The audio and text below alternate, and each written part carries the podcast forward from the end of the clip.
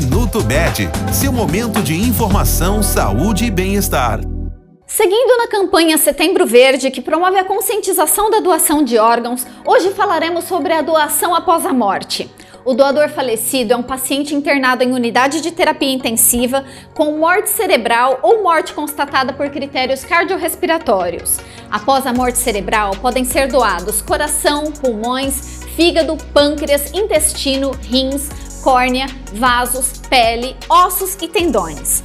Após a parada do coração, podem ser doados apenas tecidos para transplante: córnea, vasos, pele, ossos e tendões. Para a doação após a morte, não é possível escolher o receptor. Este foi o Minuto Med, Medicina Diagnóstica. Responsável técnico, Dr. Aloysio Abud, CRM 31912. Agende seus exames pelo telefone 16 35140700.